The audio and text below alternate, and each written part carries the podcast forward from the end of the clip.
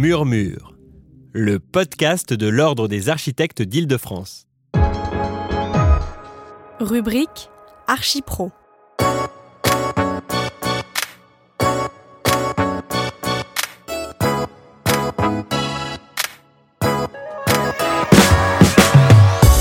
Zoom sur les matériaux biosourcés. Le 18 octobre 2018, l'Ordre des architectes d'Île-de-France organisait une matinale sur la question au Récollet. Cette matinale a pour objectif de sensibiliser les maîtres d'ouvrage et maîtres d'œuvre à l'utilisation des matériaux biosourcés et de répondre aux enjeux techniques, réglementaires et environnementaux à travers la présentation de différentes réalisations exemplaires en la matière. L'événement est organisé en partenariat avec l'Association des industriels de la construction biosourcée, l'Union des industriels et constructeurs bois, la Chambre d'agriculture de région Île-de-France et avec le soutien du Codifab. Et, j'appelle à venir me rejoindre Monsieur Corentin Desmichel, euh, Monsieur Philippe Lair, ainsi que Monsieur Christophe Flubert vont nous présenter euh, dans les minutes qui viennent euh, des réalisations. Nous allons maintenant passer du contexte à la pratique afin d'enrichir notre connaissance du sujet. Monsieur Desmichel, voulez-vous bien commencer et nous présenter l'école Victor Schellcher Bonjour à tous. Juste avant de présenter le- l'école, j'aimerais faire une petite parenthèse un peu anthropo euh, suite à la question qui a fait rigoler tout le monde sur construire des arbres. Moi, j'ai vraiment beaucoup apprécié le lapsus parce que, euh, parce que je trouve qu'il illustre très bien un, un problème ontologique de vision du monde. euh, enfin, que Philippe Descola, peut-être que vous avez lu, un anthropologue français que je vous invite à lire, qui est très intéressant, explique par euh, une vision dite naturaliste, où, euh, où l'homme est, dissocié de la nature, euh, c'est-à-dire qu'il y a une différence de nature, pour le coup, entre l'homme et la nature. Et euh, pour lui, les problèmes essentiellement viennent de là. Et il y a une différence de nature et non pas de degré. Pour donner un petit exemple, il compare avec la vision, comment dire, animiste, qui est une autre façon de voir le monde, où, euh, pour donner un petit exemple, les, Indiens en, Amazonie, quand ils tuent un, sanglier pour manger, euh, pour eux, ce sanglier, euh, a une physicalité, une apparence semblable et une intériorité, une physicalité différente et une intériorité semblable. Donc il a l'impression de tuer un frère. C'est pas une pensée magique, hein, c'est juste une façon de voir le monde. Et c'est pour ça qu'il peut pas domestiquer les sangliers parce qu'il aura l'impression de mettre en prison des, gens comme lui. Donc c'est et donc de ça, de cette vision du monde, on fabrique des outils. Et c'est pas l'inverse.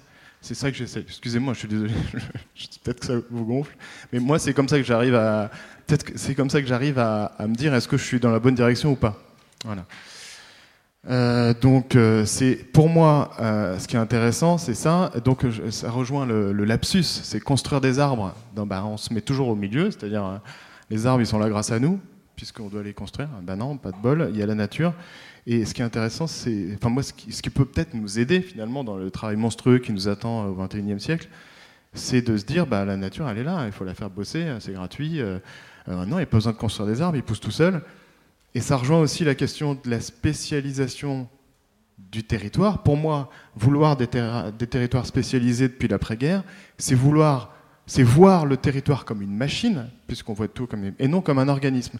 Et la différence, il me semble, dans la notion de ressources entre une machine et un organisme, c'est qu'une machine, euh, elle est spécialisée pour le coup, et c'est parce qu'elle est spécialisée qu'elle est fonctionnelle et qu'elle est efficace.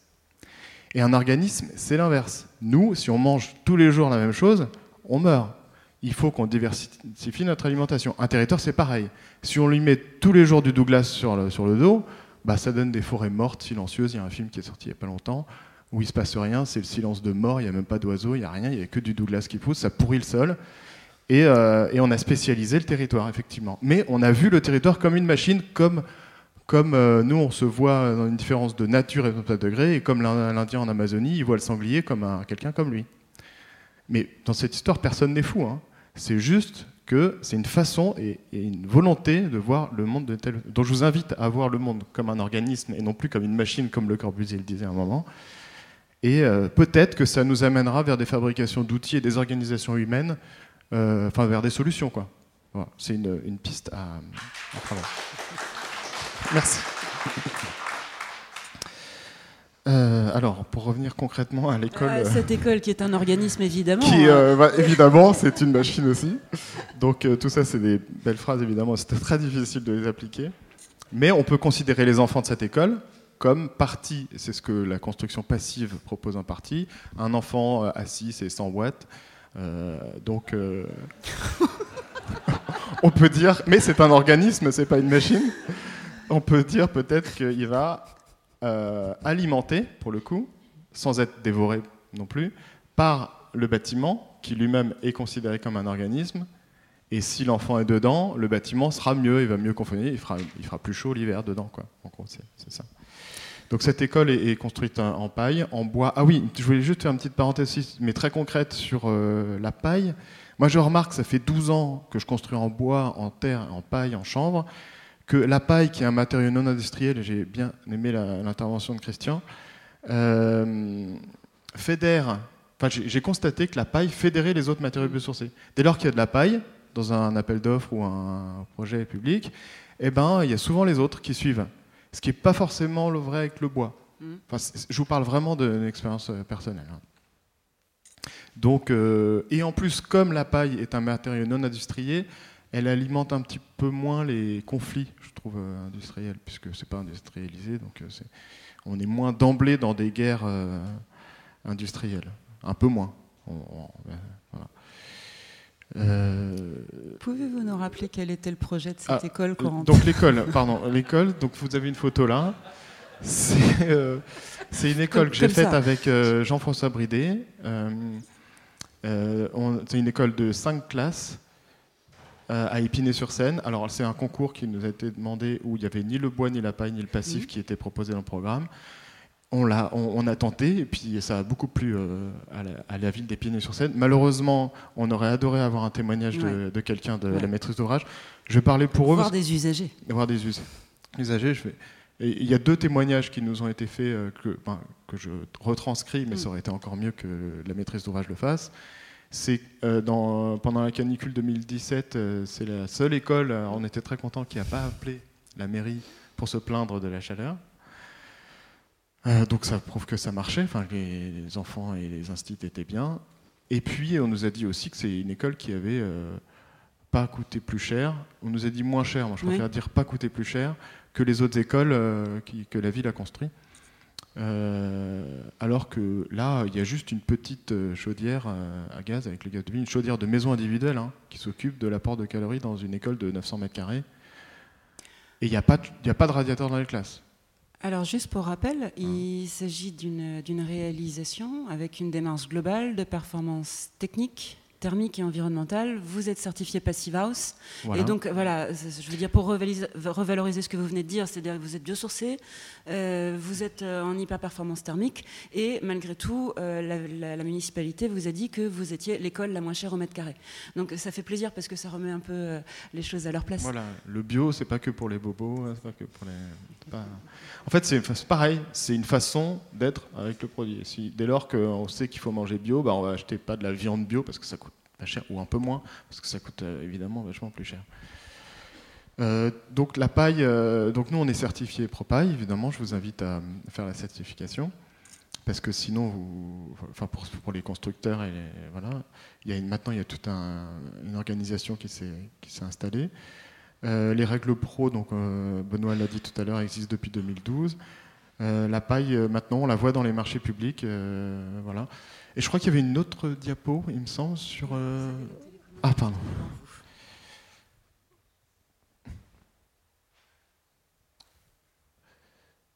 Voilà, bon là c'est un peu ce que j'ai dit. Donc les, alors on travaille beaucoup en préfabrication aussi de murs bois paille.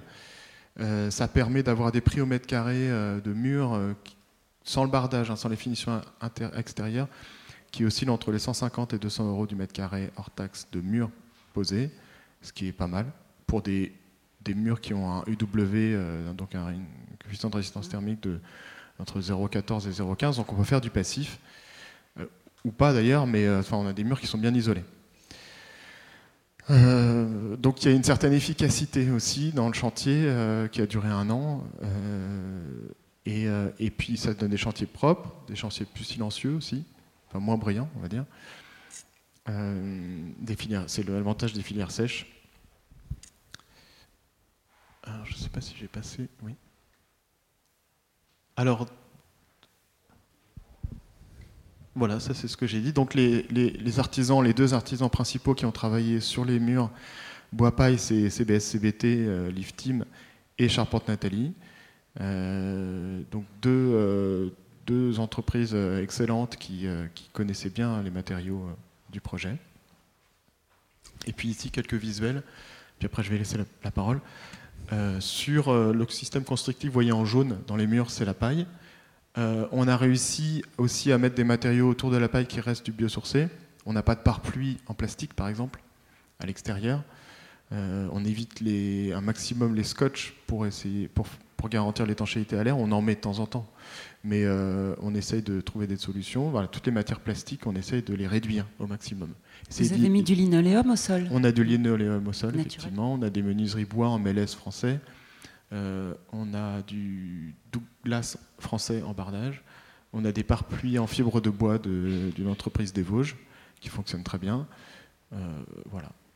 Est-ce que vous pouvez juste nous dire deux mots sur les obstacles que vous avez rencontrés? Alors, il n'y a pas eu d'obstacles vraiment. Euh, on a, on avait, on s'est tellement appliqué qu'on a pu valider la conception, la certification passive sur la base de la conception. Mhm. C'est-à-dire qu'entre le DCE et la réalisation, il n'y avait pas de changement, à part quelques peu de quincaillerie, euh, euh, quelques platines métalliques euh, à peine. Mais c'est-à-dire qu'on a pu, on avait, on avait suffisamment détaillé le projet pour, pour certifier le, le, bâtiment au stade de la conception.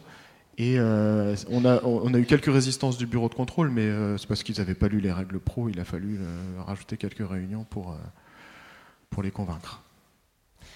Donc c'est magnifique. En fait, vous êtes en train de nous dire que sur un tel projet, finalement, des obstacles, vous n'en avez pas eu. Voilà. Alors, je pense que c'était aussi lié à l'expérience de la maîtrise d'œuvre. On avait une grosse expérience derrière. ça fait plus de dix ans qu'on connaît ces matériaux-là, qu'on on observe beaucoup dans les réseaux euh, associatifs qui sont mm. euh, indispensables à connaître.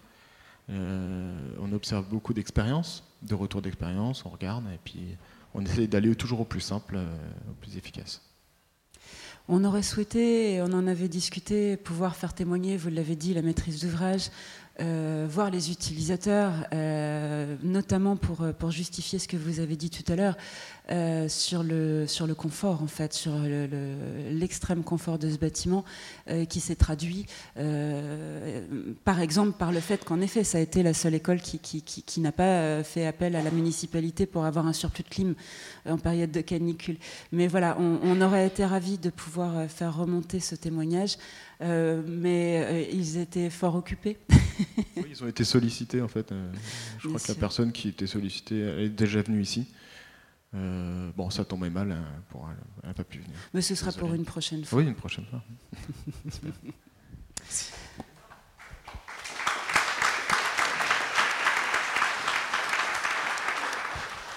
Donc, juste une toute petite question, parce qu'il y, a eu, euh, avant ce projet, il y a le, le collège de Sonia Cortés à ici les Moulineaux. Est-ce que, euh, justement, l'enchaînement est, je pense, c'est important aussi de, faire état de ces initiatives pionnières euh, qui s'enchaînent les unes après les autres, ton école comme celle de, Sonia, et qui font que on franchit les étapes euh, successivement les unes après les autres pour étendre la possibilité de construire des ouvrages toujours plus importants les uns que les autres.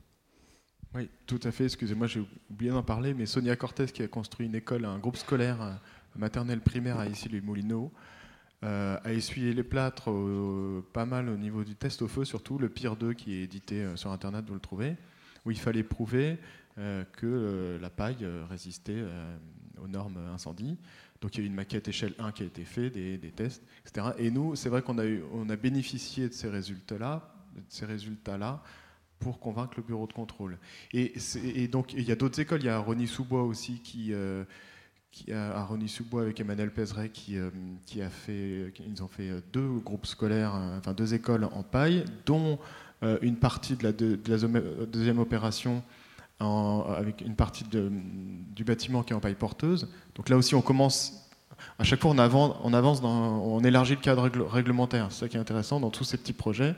Ce n'est pas seulement une école, c'est aussi un projet d'archi et d'ingénierie qui, qui euh, élargit un petit peu le cadre euh, normatif de la paille. Donc bientôt, la paille en tant que structure. Hein, moi, j'ai fait une maison, euh, donc c'est un tout petit projet, mais ça permet de développer un peu les trucs, en paille porteuse, avec garantie décennale. Pourtant, on est hors toute règle. Toute règle. et pourtant, l'entreprise qui a fait le projet a obtenu auprès de son assureur une garantie décennale. Donc, vous voyez, tout est possible, il suffit de, bien, bien, de rien lâcher. Euh, et, là, on a fait un petit calcul rapidement, on économisait un tiers, un quart de cubage de bois. Donc on peut se dire aussi peut-être que sur certaines opérations, tout dépend du contexte du programme, etc., des, acteurs autour de la table, euh, la paille structurelle pourrait peut-être économiser un, peu de bois. Un bois, c'est 15-30 ans, de, hein, alors que la paille, c'est annuel. Donc on divise quand même le temps de prise sur la ressource. Parfait. Je pense qu'il faut maintenant que nous fassions la pause. Euh, vous n'êtes pas obligé de sortir. Si vous voulez rester dans la salle, il n'y a pas de problème. On reprend dans 15 minutes.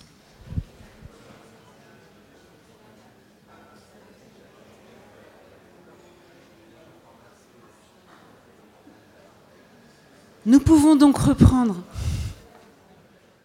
Oui, donc il y a plusieurs modes d'application de la botte de paille dans les murs. Ici, on est sur une botte de paille qui est verticale, dont les ficelles sont en face euh, au mur euh, côté intérieur et extérieur.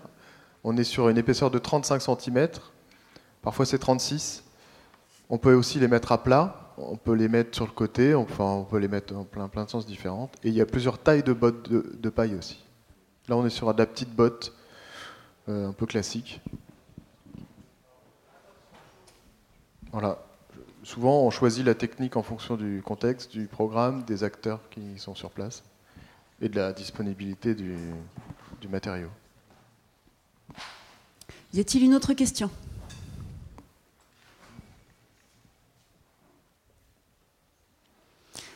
Très bien. On va passer, euh, nous allons passer donc à la seconde réalisation. Merci beaucoup, Monsieur Demichel. Euh, la seconde réalisation euh, est l'hôpital Louis Mourier. nous sommes bien désolés parce que Monsieur Mingui euh, l'architecte qui devait venir présenter cet hôpital euh, a eu un empêchement à la dernière minute. Et du coup, il ne peut pas vous présenter cette réalisation. En revanche, euh, elle nous semble tellement importante et sa présence était nécessaire pour la diversité des typologies que, que nous voulions montrer aujourd'hui. Et ce projet étant un projet pilote, il nous paraissait impossible d'en faire l'économie. Aussi, c'est Yves Eustache euh, qui va vous expliquer euh, quel est ce projet et quelles, solutions ont été déployées. Euh, c'est pas tout à fait comme, comme si M. Mingui le présentait, mais presque. et je vous ferai ensuite état des quelques échanges que j'ai eus avec l'architecte. Alors non, ce ne sera pas du tout pareil. Hein. je vais être assez, euh, assez, assez, euh, assez rapide et synthétique sur le, sur le, sur le sujet. Euh, donc le, projet, c'est une unité fonctionnelle de, de, de, 12 lits, unité d'hospitalisation donc pour, pour, pour adolescents. Euh, alors euh, sur ce, sur ce projet-là, euh, alors vous avez, je ne vais pas revenir sur les, les, détails en termes de surface, de coûts, mais ce que je veux simplement évoquer, c'est les solutions constructives biosourcées qui ont été qui ont été mises en œuvre, du bois avec du CLT pour les murs et pour, pour les, les, les planchers, de l'isolation thermique par l'extérieur euh, avec euh, des isolants biosourcés euh, semi-rigides sous bardage. Alors ça, c'est important d'avoir ce type d'exemple parce que certains d'entre vous ont peut-être déjà eu ou, ou, pratiqué ce genre de projet. C'est toujours des projets un petit peu complexes euh, du point de vue du bureau de contrôle parce que euh, c'est pas des solutions qui, euh, qui rentrent dans les cadres normatifs classiques. Donc il y a un petit travail quand même à faire avec le, avec le bureau de contrôle pour, pour, pour convaincre. donc ça c'est une, première, une première solution, isolation thermique par l'extérieur, isolant semi-rigide biosourcé. Et puis une autre solution, isolant rigide cette fois, sous enduit.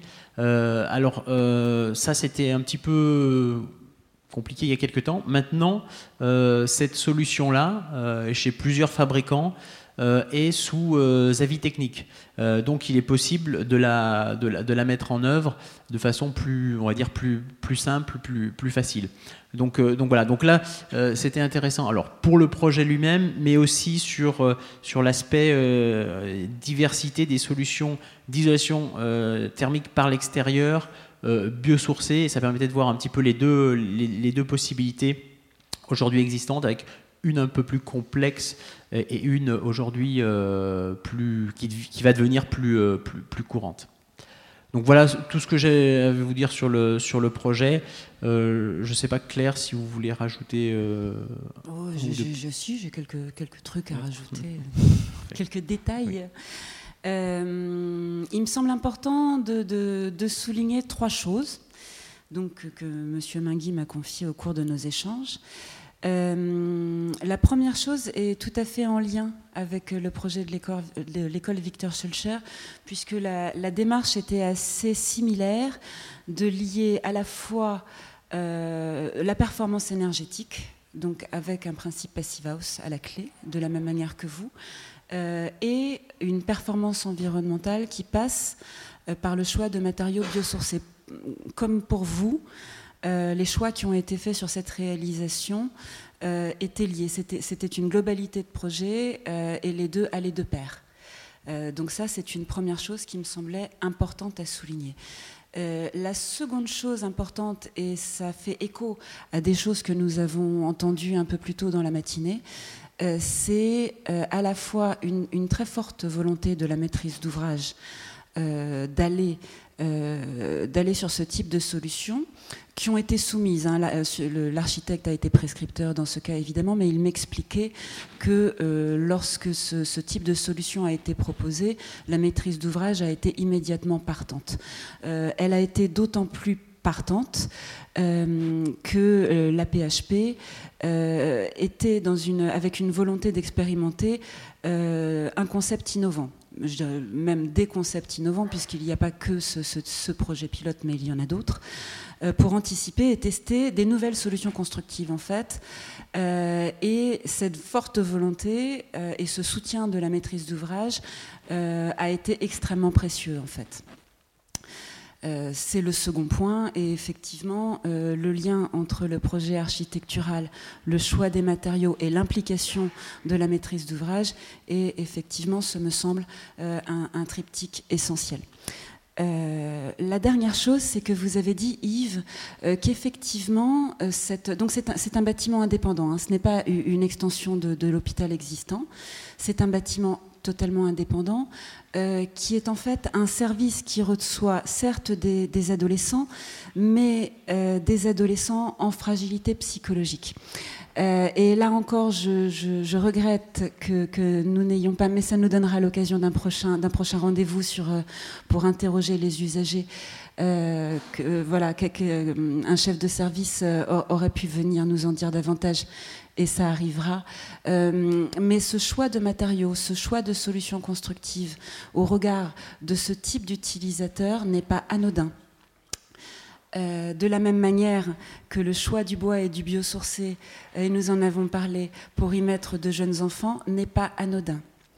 Euh, il y a en ce moment des études et des recherches sur l'impact psychosensoriel de ce type de matériaux sur les êtres humains. Euh, et euh, les, premières réponses que nous avons euh, vont évidemment dans un sens positif de, ralentissement du, rythme cardiaque, donc de, déstress en fait. nous commençons à avoir des pistes dans, ce sens. Et voilà, je, voulais qu'il soit fait état de ce type de sujet euh, au regard des usages, des usagers, et effectivement euh, d'une plus-value, de, pas seulement de qualité de vie, mais aussi euh, du potentiel de confort et de santé que peut apporter ce type de solution. Voilà, voilà ce que je pouvais vous dire sur, ce sujet. Et je vous propose que nous passions directement à la troisième réalisation. Je vous invite, Monsieur Lair, à prendre le micro sur un programme de réhabilitation de logement à Paris.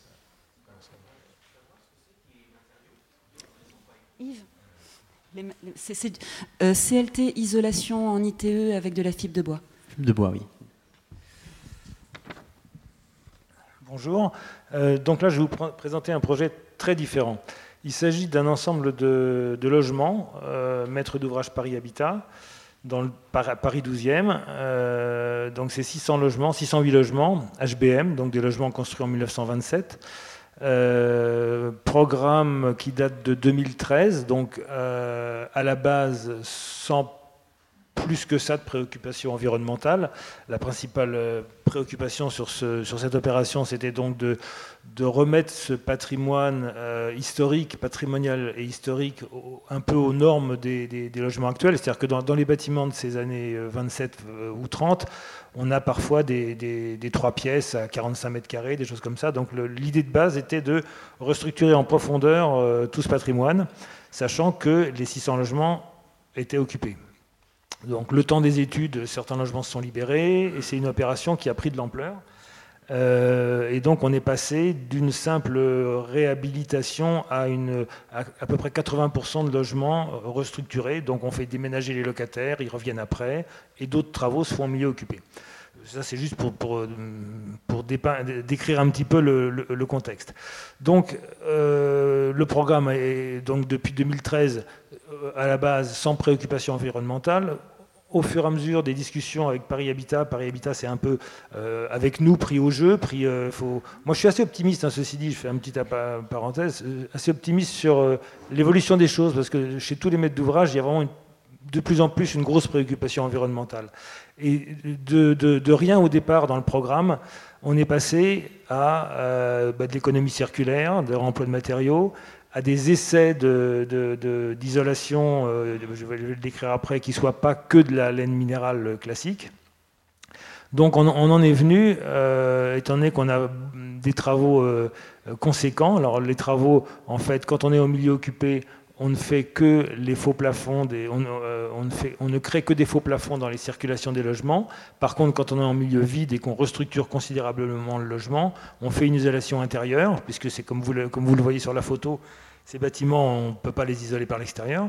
Donc euh, on, a, euh, on a des tas de solutions et des tas de logements euh, très variés. C'est presque un chantier par, comme il y a 600 logements, c'est presque un chantier différent par, par logement, puisqu'en fait, en plus, on gère de l'humain, on gère des gens, on gère des locataires, à qui on explique aussi la démarche environnementale, parce qu'ils voient bien que, par exemple, leur portes palières, euh, ben, ils vont les retrouver en porte de cave à la fin de l'opération, que les luminaires des, des, portes, des, des, escaliers vont les retrouver en luminaires de cave. Donc il y a vraiment une démarche environnementale globale expliquée aux, locataires et y compris sur euh, euh, ben, petit à petit notre, notre volonté avec l'accompagnement de, de, Paris Habitat qui a mis aussi le budget nécessaire pour l'ensemble de ces travaux de ben, justement d'aller travailler sur euh, sur des solutions euh, différentes.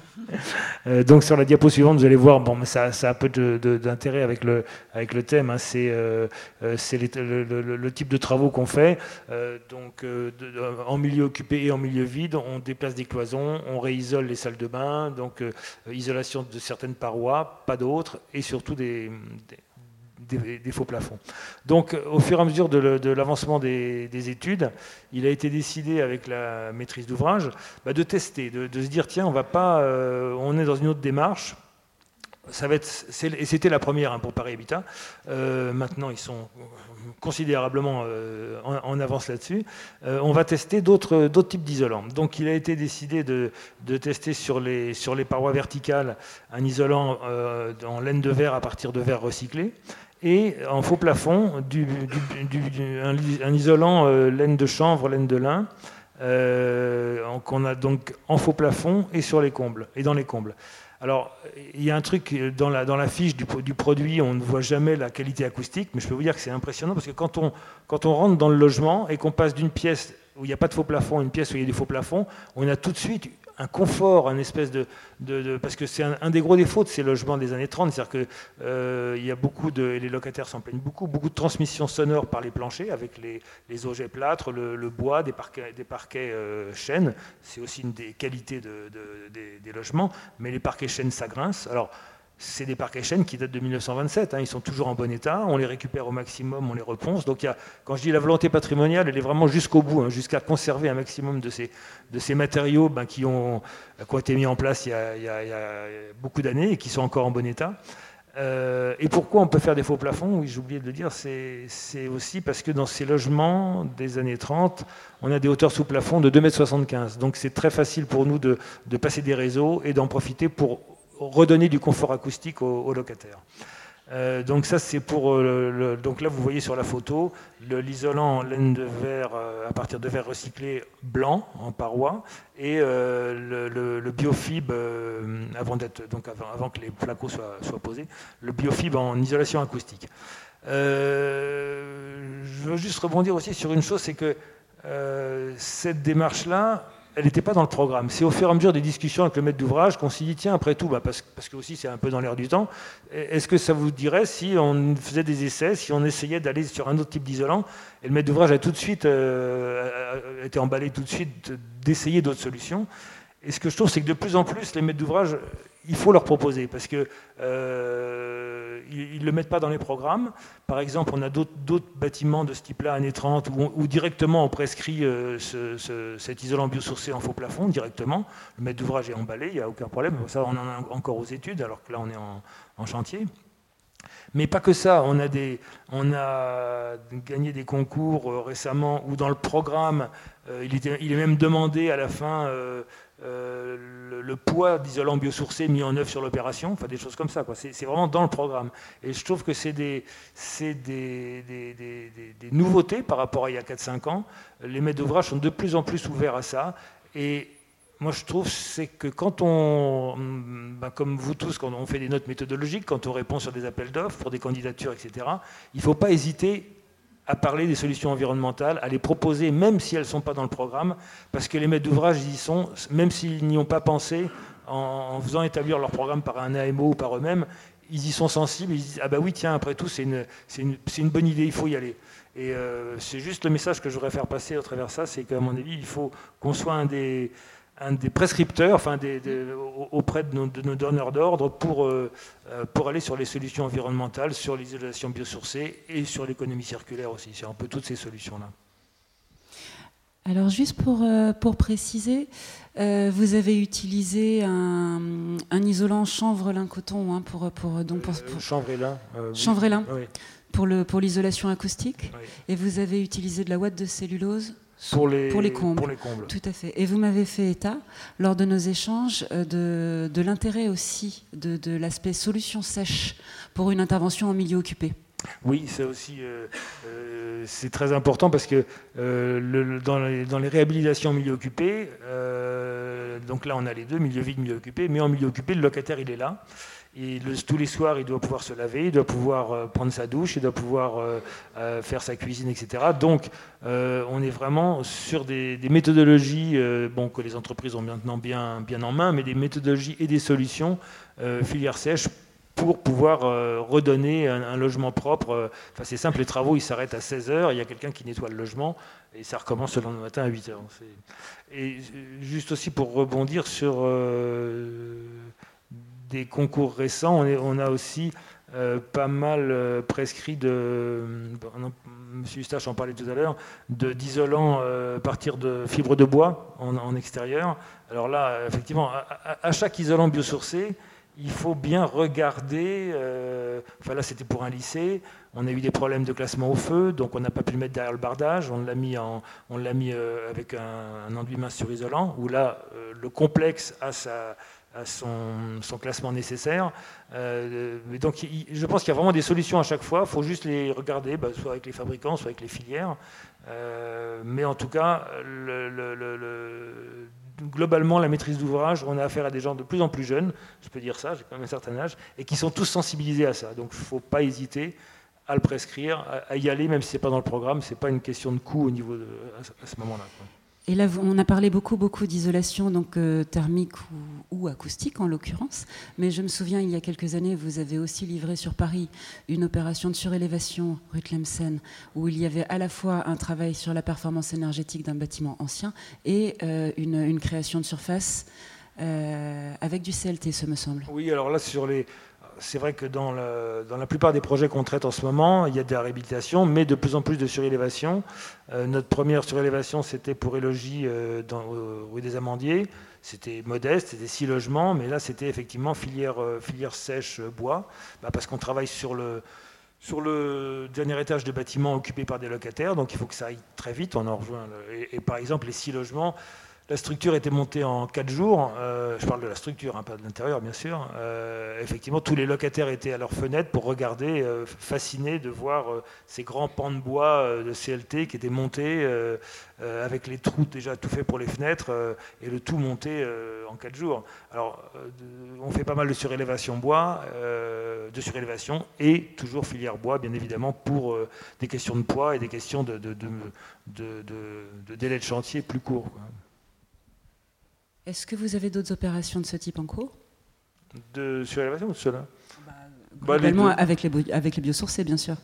oui, avec les biosourcés, maintenant, on, euh, en tout cas, ne serait-ce que pour les, les, bâtiments années 30, où on, fait, on travaille beaucoup la qualité acoustique, on, prescrit directement le, cet isolant qu'on a, testé, euh, le, le biofib, pour ne pas le cacher. On le prescrit directement sur toutes nos opérations des années 30. Parfait, merci. Est-ce qu'il y a des questions?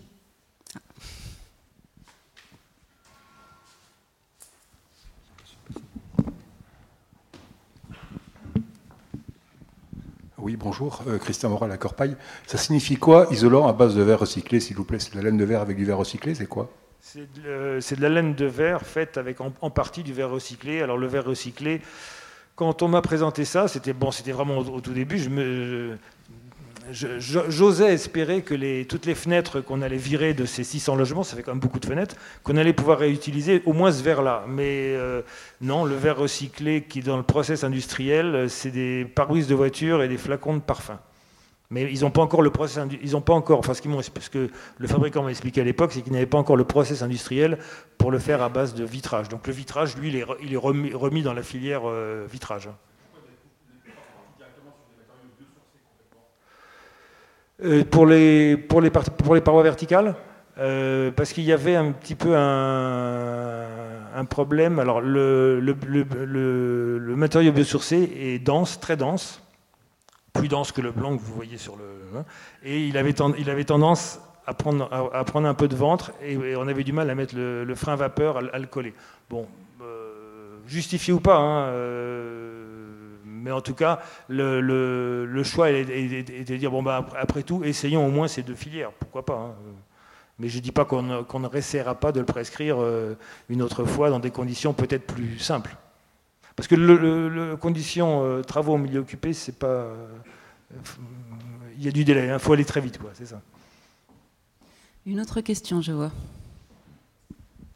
Bonjour, j'aimerais savoir comment va-vous traiter le, problème de la ventilation des appartements parce que c'est un milieu ancien et euh, ça a été assez complexe. Alors là, on a des on a des VMC individuels, c'est-à-dire que dans le faux plafond, on a un caisson de, VMC et on a créé. Alors là, je ne pensais pas aller jusqu'à ce détail, mais on fait des on fait des percements en façade et on a repris un élément de, un élément de serrurerie de, de, toute la, en fait, la résidence euh, Fécamp, elle est, clôturée par des, grilles métalliques avec des, petits éléments qui sont un peu, comme un arrobase, vous voyez, un petit, serpentin métallique, ça se faisait beaucoup dans les années 30, et on a recréé euh, avec le serrurier, enfin holo-serrurerie, un élément comme ça qui est, incorporé sur la façade. Donc c'est un élément neuf qui est incorporé sur la façade, mais on a l'impression que c'est vraiment d'origine, que c'est un, une copie d'un élément patrimonial voilà, qu'on a, mais on aurait préféré ne pas passer en VMC individuel, mais euh, là, on n'avait pas, on pas d'autres possibilités techniques.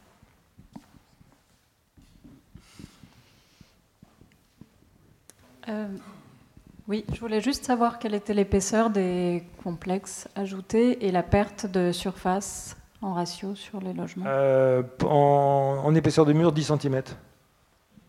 Et en plafond en plafond, euh, ben en plafond, euh, comme on essaie en même temps d'incorporer les, les, réseaux de chauffage pour pas euh, pour pas voir les réseaux de chauffage, on, on, a 2,75 m à la base. On, s'efforce de garder du, du 2,55 m, ce qui est toujours déjà plus haut qu'un logement actuel, 2,55 m, 2,60 m. Ça, c'est dans les circulations et dans les, dans les chambres, on essaie de remonter carrément à 2,60 m. Merci. En, surface, pour les, la perte de surface en ratio, sur un ensemble comme ça? Ah, Sur un ensemble, je ne sais pas, mais disons que de toute façon, euh, quand, on, travaille en milieu vide, c'est-à-dire que le, que le locataire va dans un logement relais pendant 3-4 mois, euh, il revient après dans son logement, mais il a accepté que euh, son T3 devienne un T2 avec un séjour. Parfois, dans, le, dans le T3 qu'il avait, il avait un séjour de 9 mètres carrés. Donc, si, c'est un déclassement T2, c'est pour récupérer des séjours de surface un peu plus corrects, genre 18-20 euh, mètres carrés. Donc, la, perte en, épaisseur sur les murs, euh, il y en a une, proportionnellement, je ne sais pas globalement, mais en tout cas, elle est, compensée par la diminution de typologie aussi. Oui, j'ai une question à poser à, vous deux, euh, peut-être différente. Comment vous résolvez le problème de l'étanchéité à l'air qui est maintenant obligatoire dans les, logements collectifs comme dans les, locaux publics? Euh, Vous aviez parlé tout à l'heure que vous, mettiez le moins scotch possible et vous aviez un frein vapeur mais ce frein vapeur ne fait pas obtenir le, test d'étanchéité à l'air positif avec l'objectif qui est exigé maintenant. Et euh, la, question en parallèle, est-ce que vous, vous êtes soumis à cette obligation de test et d'atteinte d'un objectif pour les, euh, pour les logements collectifs? Non, avant 48, on n'est pas soumis. non, d'accord. oui, donc, bien. donc, là, on ne l'a pas fait en l'occurrence. On fait ah. des tests de caméra thermique pour, euh, pour voir si tout est bien positionné. Euh, mais pas, en l'occurrence, pas d'étanchéité à l'air sur ce, sur ce patrimoine. D'accord, mais en revanche, vous, vous, vous étiez soumis à cette, euh, ce test, et comment, comment l'avez-vous résolu? Là, les murs, c'est l'étanchéité à l'air se fait toujours du côté intérieur de l'isolant, euh, du côté chauffé. Et là, on a des panneaux en OSB qui sont collés pour partie entre eux, dans les éléments préfa, bois, les éléments qui arrivent sur le camion, et puis ensuite les raccords sur site se font autrement, soit par des scotch, soit par euh, des cols. Et c'est l'OSB qui, euh, qui, fait membrane, dans notre cas là. C'est pas une membrane en, plastique. Et, et, en fait, alors par rapport aux matériaux biosourcés, c'est vrai qu'un trou d'air égale un trou d'humidité égale des pathologies qui arrivent. Donc c'est non seulement important pour le chauffage, mais moi je trouve que c'est encore plus important pour la pérennité de l'ouvrage. Euh, et puis après, dans le passif, on a, une, on a un chiffre à respecter. C'est euh, à peu près la moitié du, un peu plus de la moitié du volume total du bâtiment qui s'échappe toutes les heures, pas plus. Ce qui paraît énorme, dit comme ça déjà. Mais il faut savoir que les bâtiments comme ça, c'est je sais pas combien de volume par heure qui s'échappe. D'où l'expression on chauffe les petits oiseaux. Euh, et puis au niveau de après de la des, comment des, réflexes, il me semble qu'il faut avoir sur les matériaux biosourcés et l'étanchéité à l'air, c'est toujours garder du côté intérieur une membrane étanche à l'air plus importante que le côté extérieur. Finalement, c'est pas tant la valeur de la membrane en elle-même, mais le, plus le rapport entre la surface intérieure et l'extérieur qui enferme le matériau biosourcé qu'il faut évaluer. dans les règles pro sur la paille, par exemple, c'est un rapport de, 1 de, de 5. C'est-à-dire qu'il faut que la valeur euh, de perméabilité à la vapeur d'eau à l'intérieur, je crois que c'est pareil pour le champ, c'est pareil pour. Euh, enfin, je trouve que c'est un bon réflexe 5, c'est pas mal. Des fois, c'est même un peu trop, on pourrait réduire, je pense, certains. Mais les règles, en tout cas, sont écrites comme ça pour l'instant, c'est une sorte de garde-fou. Euh, il faut que la fermeture du mur intérieur soit 5 fois plus importante qu'à l'extérieur. Et là, à l'extérieur, dans, le, projet, on a un pare-pli en fibre de bois de 35 mm rainuré languetté, donc qui est dense aussi, mais qui est moins dense que l'OSB à l'intérieur, donc qui est plus ouvert à la vapeur d'eau. Donc la, charge de vapeur d'eau euh, emmagasinée dans le bâtiment, qui est déjà réglée en partie par la VMC double flux. Hein. C'est ça aussi, c'est le rapport. Tout ça aussi, c'est lié au système de ventilation, évidemment. Euh, ben cette charge, elle, intègre euh, le mur, elle passe sur toute la surface, et non pas par des petits trous qui seraient des, faiblesses, donc des, des effets entonnoirs. Elle, est absorbée par le mur et, elle est encouragée à, sortir.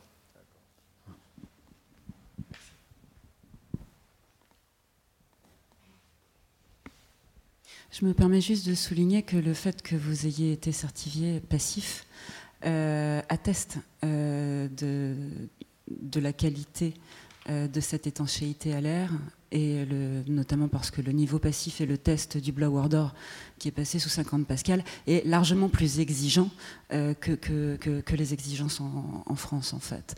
Donc à, à, ce titre de l'étanchéité à l'air, on peut dire que vous êtes particulièrement performant. Oui, alors nous, dans les CCTP, maintenant, on met tout le temps ce 0,6 volume heure à N50, même si on n'est pas passif. Parce que comme on travaille avec des matériaux biosourcés, ça nous permet de, rappeler la vigilance aux entreprises vis de ces matériaux qui, sont plus sensibles euh, et plus fragiles. Et, en général, les entreprises les connaissent mal quand même. Enfin, elles les découvrent souvent.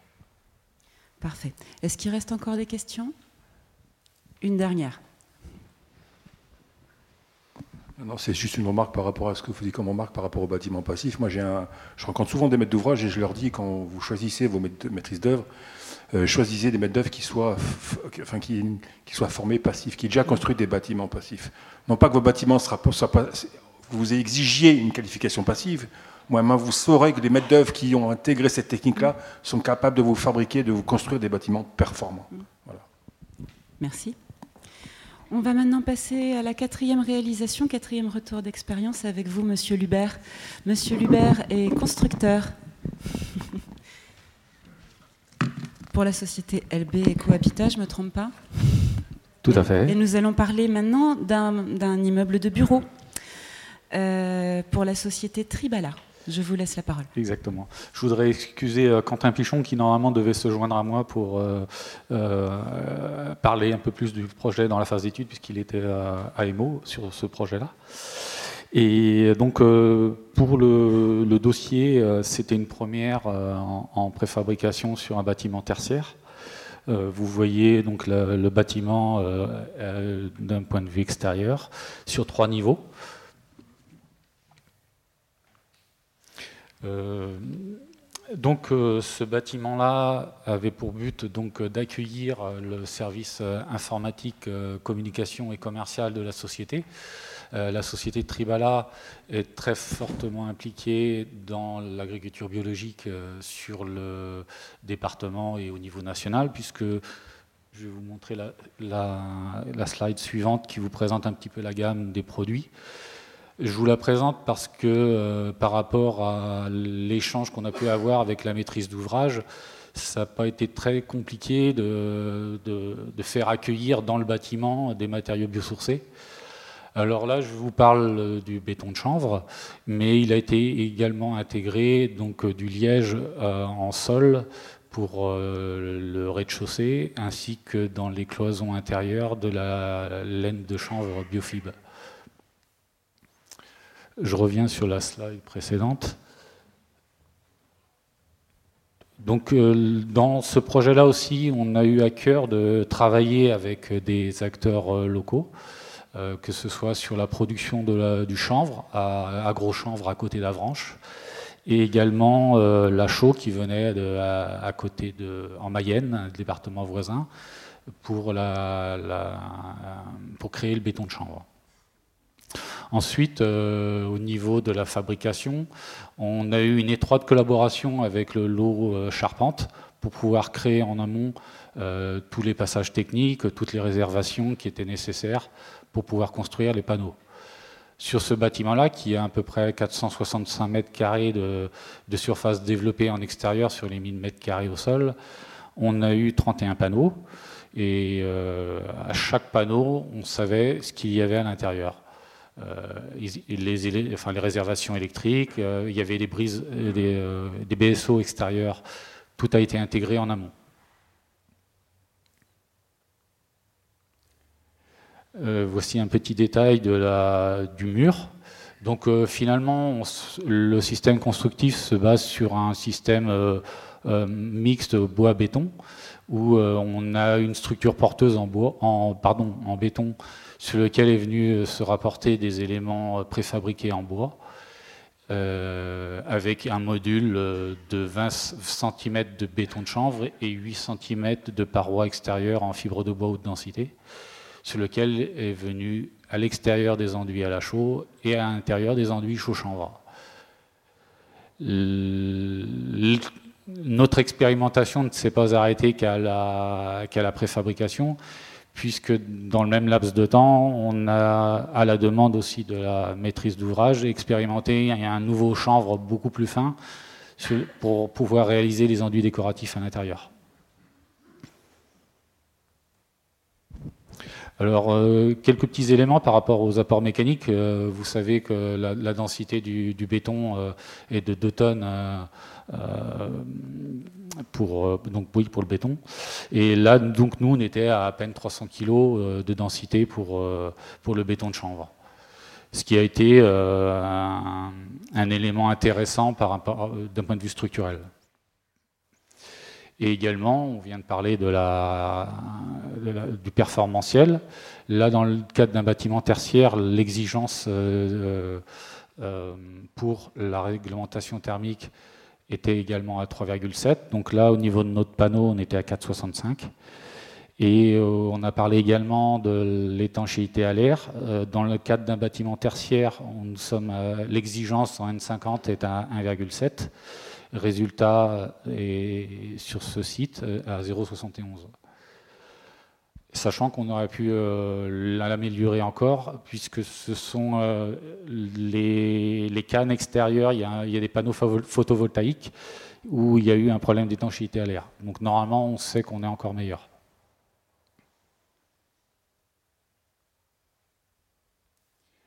Donc voilà un, petit peu plus de détailler le système constructif. Donc vous avez, comme je vous le disais à l'instant, un mur rideau sur lequel est venu rapporter différents sandwichs. Tout le calpinage a été vu en amont avec le charpentier pour, pour pouvoir réintégrer facilement les 31 modules. Sur ces 31 modules, ils ont été fabriqués pendant, là il y a noté 4 semaines en atelier, mais c'est 3 semaines en atelier et une semaine de pause. Donc c'est un chantier très court. Ça a déjà été largement expliqué, euh, les temps euh, et les nuisances sonores qui peuvent y avoir autour d'un chantier ont été très courtes. Ce que je ne vous ai pas dit, c'est qu'avant, donc nous, au centre d'entreprise, on réalisait les remplissages d'ossature bois par voie projetée. On a à peu près une vingtaine d'années d'expérience en voie projetée. Et il y a trois ans, on a imaginé pouvoir réaliser, enfin transformer la partie projetée en, système préfabriqué, qui pour nous présente un, intérêt majeur pour la filière. Philippe Lamarck en a parlé tout à l'heure. Et euh, au niveau national, on, attend beaucoup. Ce qu'on peut rajouter par rapport à ce que disait Philippe aussi tout à l'heure, c'est que sur les 17 000 hectares qui sont produits, ça représente à peu près 140 000 tonnes de chanvre qui peut être utilisé dans le bâtiment. En 2017, euh, il a été utilisé à peu près 5000 tonnes dans le bâtiment. On voit encore la marge de progrès que l'on a euh, au niveau euh, de son utilisation. Et ma dernière slide, ça vous présente le, enfin les deux dernières slides, ça vous présente le bâtiment avec la partie brise-soleil extérieur. Vous avez des, vitrages en triple vitrage.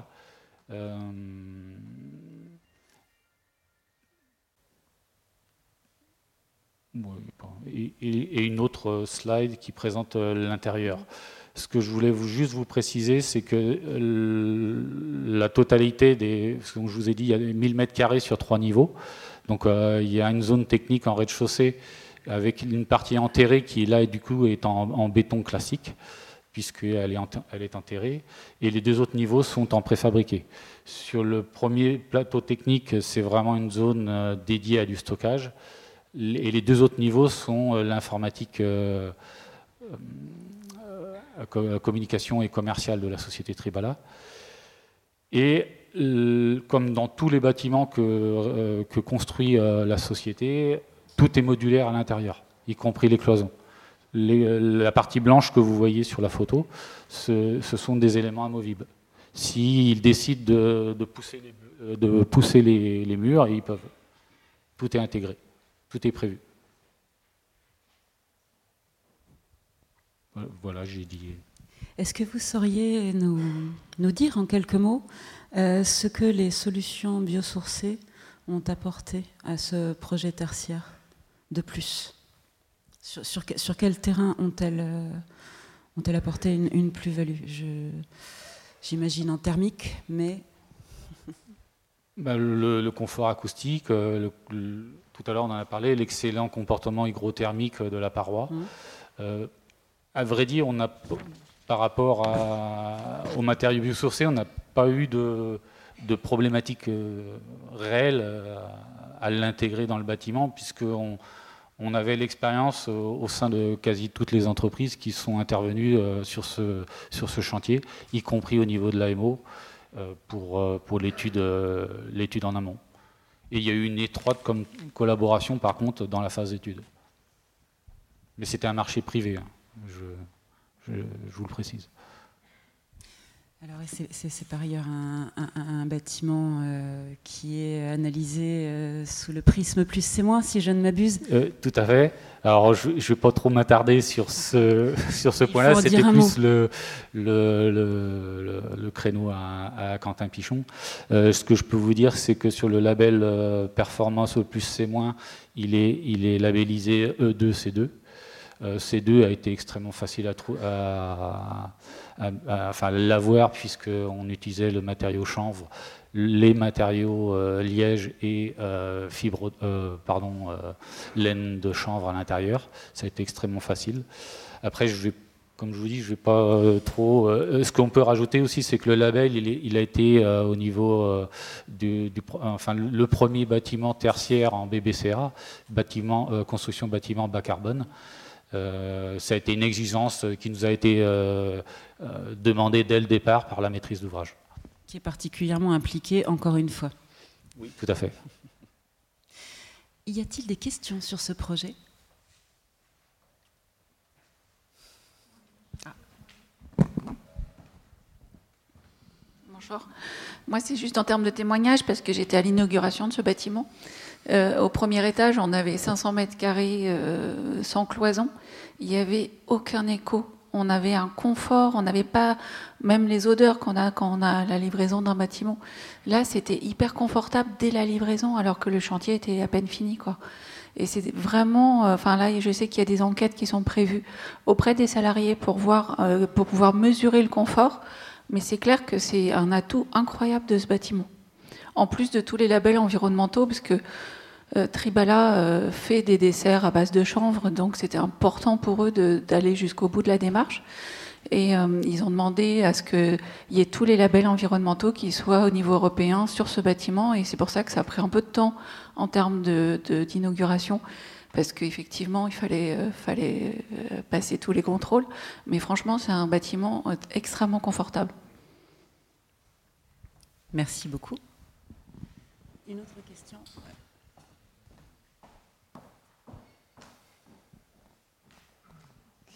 Je voulais, je voulais, savoir, le béton de chambre, en fait, ça s'utilise comment? C'est comme un béton C'est un matériau qu'on coule? Alors, euh, au, niveau de, la sémantique, c'est vrai qu'on utilise le mot béton, ça a été utilisé par la filière dès le départ, mais c'est l'association simplement de la chaux, du chanvre et de l'eau. D'accord. Et euh, ça pourrait se présenter comme un granulat euh, minéral, sauf que là, bah, vous le remplacez par la, chaîne vote.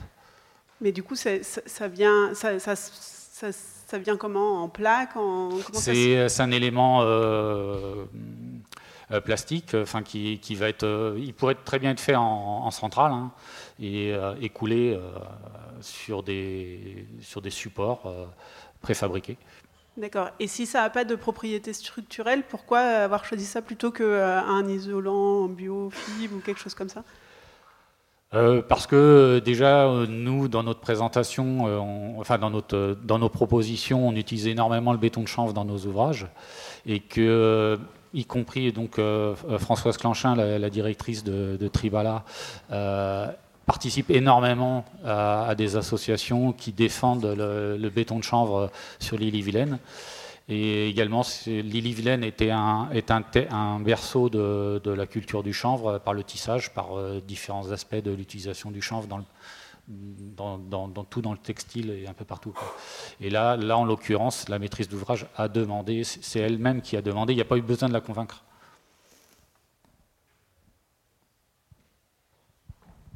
Encore une ou deux questions je, voulais savoir justement, puisque vous vouliez utiliser le chanvre, pourquoi vous n'avez pas utilisé le chanvre sur toute l'épaisseur du mur, parce que ça se fait aussi. parce que les murs auraient été plus, plus larges? Voilà, pourquoi, pourquoi associer le béton de chambre à une laine de bois, je crois, enfin une fibre de bois? Pourquoi pas faire le mur totalement en béton de chambre c'est très simple, c'est que le panneau de fibre de bois extérieur nous a servi de fond de coffrage et nous a permis aussi d'avoir un performantiel thermique euh, supérieur par rapport à la réglementation. Et c'est aussi simple que ça. On aurait pu très bien utiliser la paroi, mais il aurait fallu l'augmenter. Là, on, parle de 28, 28 cm. Il aurait fallu passer à un minimum à 36 cm si on avait voulu faire le même performantiel. Dernière question?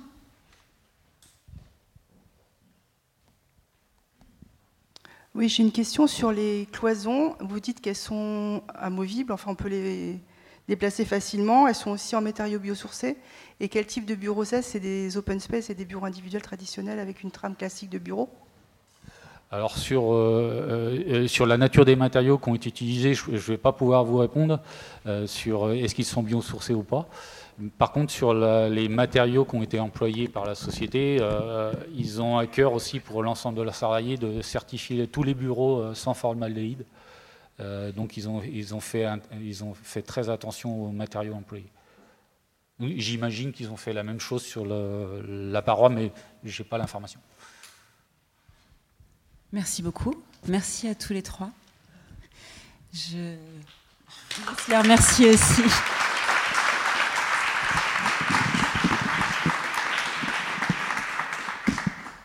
Et pour conclure, j'invite Marine de Sorbet à nous rejoindre, chef de projet Forêt-Bois pour la région Île-de-France, qui va nous expliquer euh, comment la, région Île-de-France s'implique activement dans cette dynamique. Merci Claire.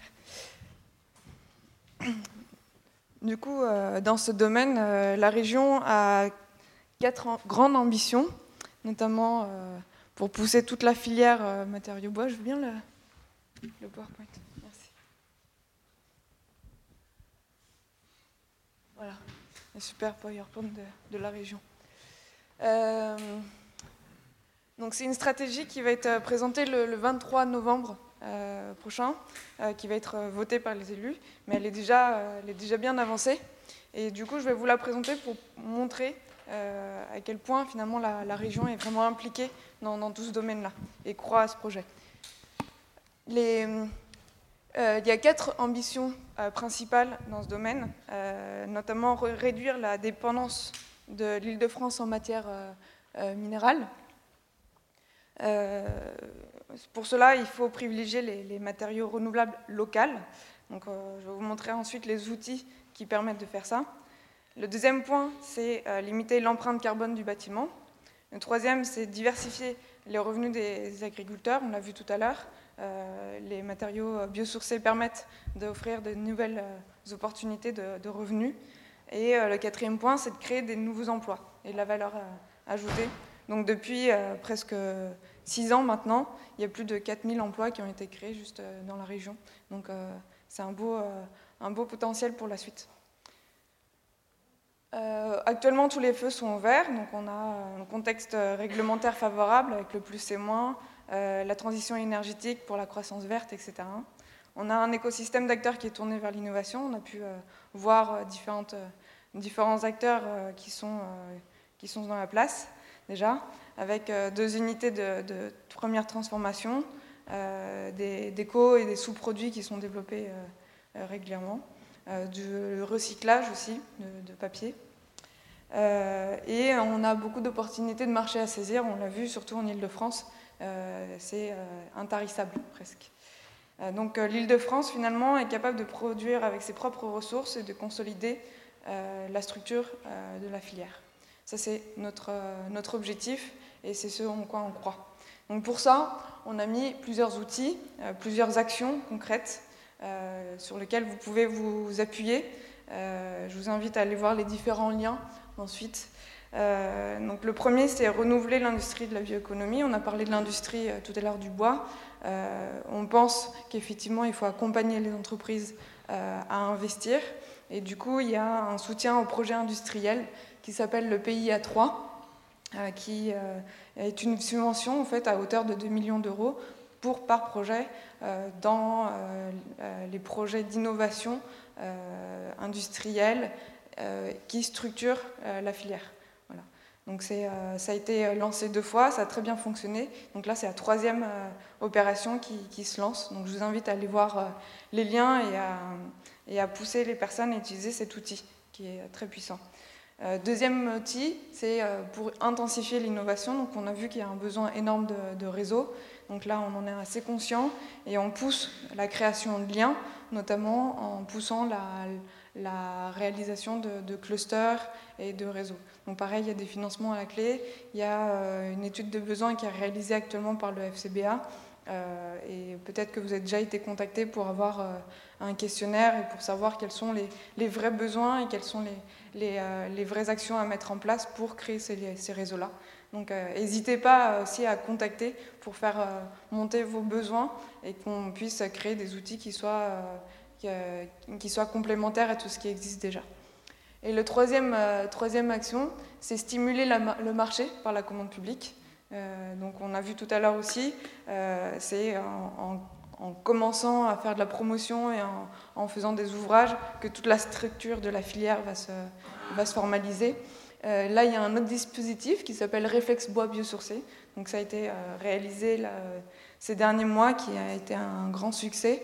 Donc je vous invite aussi à aller voir le, lien. En gros, euh, c'est pousser euh, la réflexion intellectuelle, euh, tout ce qui est MAO, BET, etc., spécialisé dans les biosourcés. Donc c'est une subvention pour les personnes qui vont faire de la construction publique pour financer toute la prestation intellectuelle spécialisée. Voilà. Donc c'est à peu près 80 euh, 000 euros par, euh, par projet euh, qui, peut être, qui peut être donné pour la prestation intellectuelle. Voilà les trois outils principaux qui sont actuellement en cours, que vous pouvez activer à n'importe quel moment. du coup, je vais vous donner nos contacts si vous avez besoin de, si vous pensez que ça peut être intéressant pour vous. donc Guillaume de Rambise, qui gère toute la, le service euh, biosourcé et moi-même chef de projet, donc plus spécialisé dans la filière euh, bois euh, et, forêt.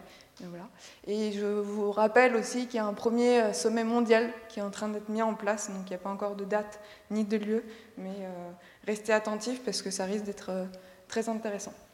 Voilà. Merci Marine. Madame Christine Lecomte va venir conclure cette matinée.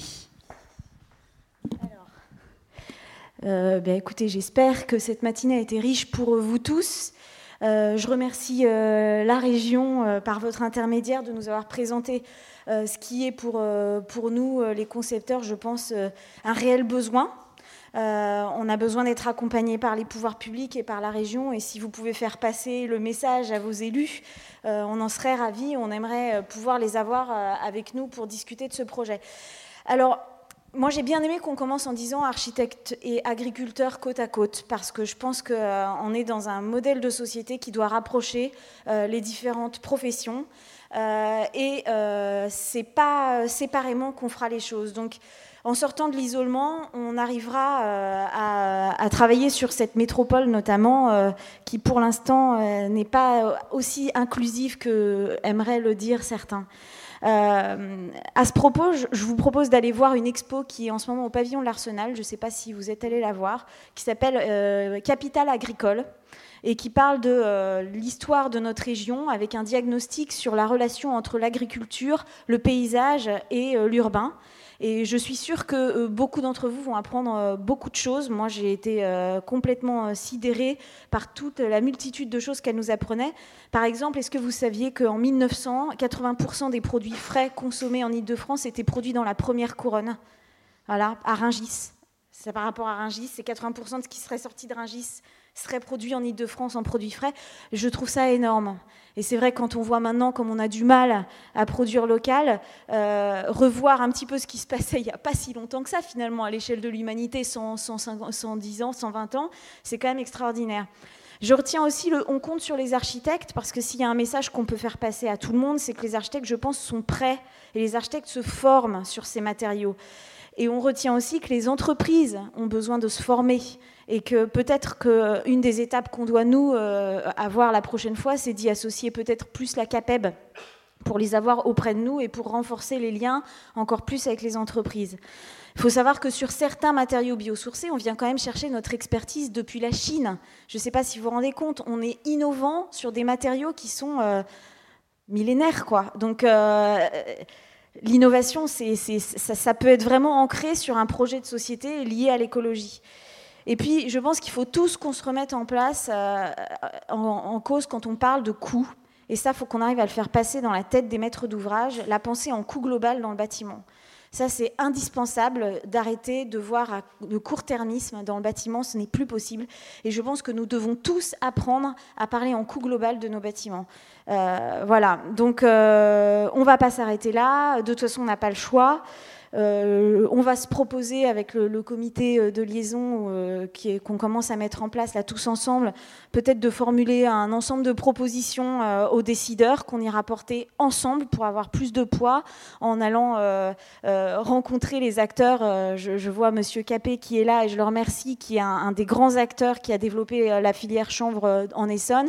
Et je trouve ça extrêmement porteur que vous soyez là aujourd'hui parce que vous faites partie des gens qui peuvent nous aider à aller plus loin pour développer euh, ce partenariat entre tous les acteurs des filières pour euh, un meilleur avenir pour notre territoire. Donc je vous remercie. Pour les échanges, on a prévu quelque chose pour pouvoir continuer de manière un peu plus spontanée au fond de la chapelle. Donc je vous invite tous à boire un verre et, et je vous remercie pour votre participation. Au revoir.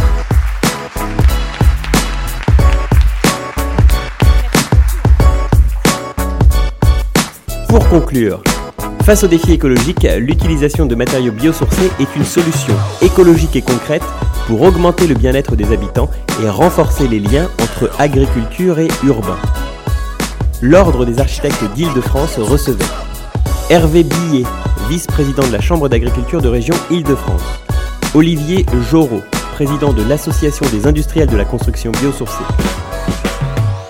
l'architecte Corentin Desmichel pour la présentation de l'école maternelle Victor Schulcher à Épinay-sur-Seine, l'architecte Bernard Mangui pour la présentation de l'hôpital Louis Mourier à Colombes, l'architecte Philippe Lair pour la présentation de la rénovation d'un complexe d'immeubles à Paris dans le 12e arrondissement, Christophe Lubet de LB Eco Habitat et Quentin Pichon, ingénieur et diplômé en architecture, Cania pour la présentation des immeubles de bureaux Tribala de Noyal-sur-Vilaine Guillaume Derombise, chef du service forêt, énergie et matériaux biosourcés au Conseil régional d'Île-de-France et Christine Lecomte, présidente de l'Ordre des architectes d'Île-de-France, ont clôturé cette matinale. Vous pouvez retrouver toutes les informations dispensées par le CROAIF sur le site web de l'Ordre www.architecte-idf.org.